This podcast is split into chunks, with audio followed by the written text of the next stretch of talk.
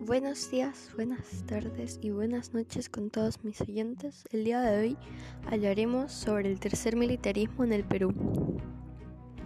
La crisis de los años 30, como bien sabemos, desencadenó catástrofes alrededor de todo el mundo sus consecuencias llegaron a nuestro país meses después, cuando funcionarios del Estado dejaron de recibir sus pagos durante mucho tiempo.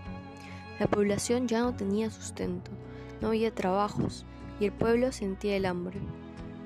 En medio de la desesperación, las sombras del fin del onceño de Leguía impulsaron la formación de nuevos partidos políticos integrados en masas de grandes partes divididas de la población.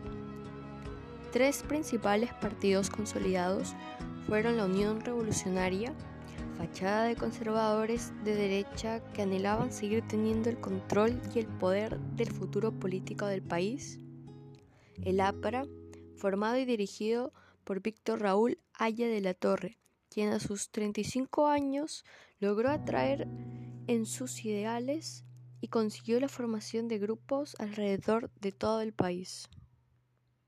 Y por último, el Partido Comunista liderado por José Carlos Mariátegui.